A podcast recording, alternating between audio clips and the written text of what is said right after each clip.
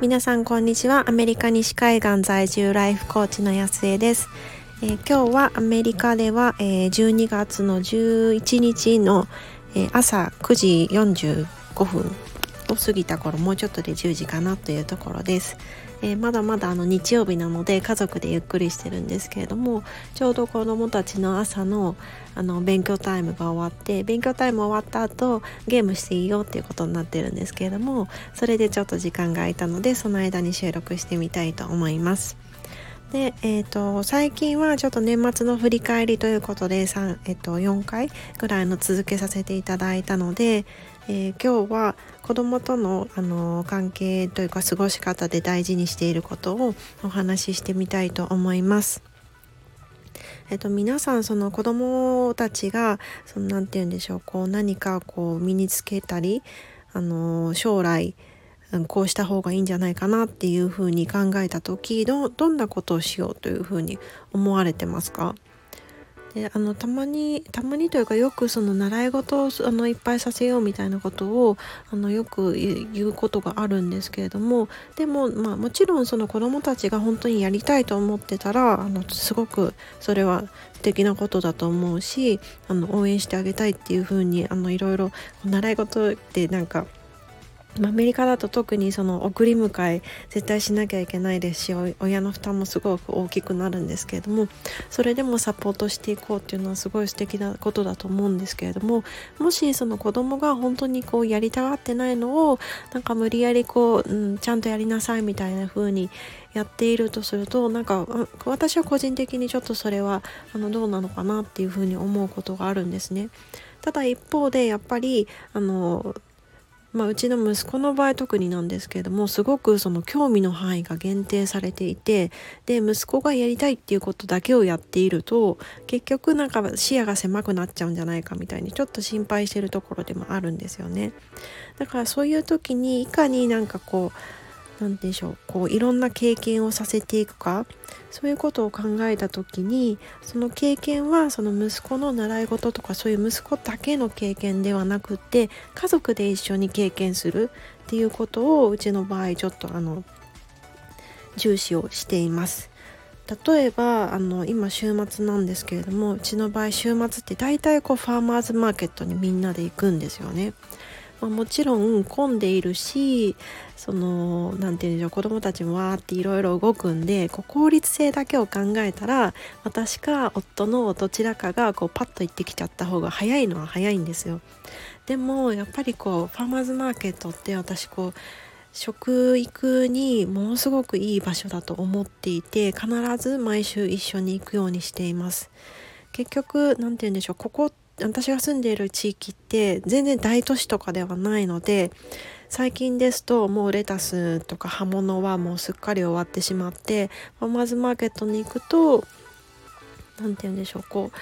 あの、まあ、ベンダーさん自体も農家さん自体も減ってきてますしその出してくださっているとしてもその夏の間とか秋口に採れたかぼちゃをずっと売ってらっしゃったりとか、まあ、あのじゃがいもとかそういうものはま結構あったりでビーツももちろんありますしでもあ先週まで出てた白菜がもうなくなったなって、まあ、ちょっとなんか日本日本好きのファーマーさんが何人かいるので白菜とか持ってるんですけどがなくなってきたりとかそのキャベツももうそろそろちょっとシーズン的には取れなくなってきてるのかなって。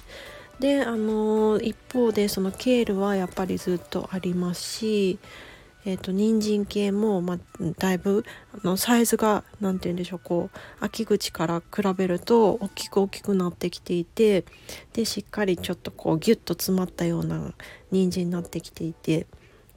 で一方でその果物を売ってるところもあるんですけれどももうあの夏の間はほぼなかったこう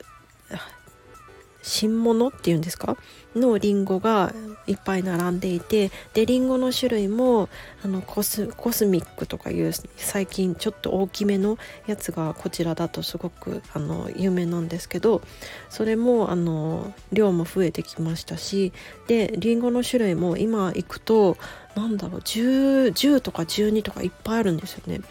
で洋梨も増えてますし、まあ、日本の梨も最近売っていたりとかだからそのりんごと梨がすっごいこう充実してるんですね。で夏の間だと子どもたち大好きなチェリーが売っていたりとか桃が売っていたりとかあったんですけどもそれもだんだんだんだんこう何て言うんでしょう量量とかミックスとかが変わっていくでそれを見ながら子供たちはあもうそろそろアポが食べたいとかなんかそういうのを言っていたりで栗を見つけてあなんかもうそういうシーズンだねって言ったりもしくはそのクラフト系とかも売っているところなのでその今だとクリスマスのリースが売っていたりとかそういうことでもう季節感も感じられる。であの11月はサンクスギビングがあったんですけれどもその時にはお肉屋さんがあるんですけれどもそこにもうあのターキーを求める長蛇の列がわーって並んでいてすごいねっていう言いながらこう横目で見ていったりとかみんな何買うの？って言ってターキーだよってああそうだね。サンクスギビングだねっていう話をしたりとかそういうふうにその旬も分かりますしその季節感も分かるし住んでいる人たちがどういう文化なのかっていうのもこう肌で感じることができるそんなすごい貴重な場なのででそこをこうみんなで経験しに行くっていう形で私たちはファーマーズマーケットを楽しんでいます。こんな風に何て言うんでしょうこう習い事でこうこっちをやらせてあっちをやらせてっていう風に子どもの才能を開花させようっていう風に思う考え方もあるんですけれども私たちはやっぱりその興味があることをやってほしいで興味がないことも家族で一緒に経験してそういう世界があるっていうことを感じてほしいと思って家族での経験っていうのを大切にしています。え、今回はちょっと振り返り会のあの中休みみたいな形で家族の経験を通して子どもたちの世界を広げていくというお話をしてみました。どなたかのあの考えるきっかけになっていれば嬉しいなと思います。では今日も皆さんにとって素晴らしい一日でありますように心からお祈りしています。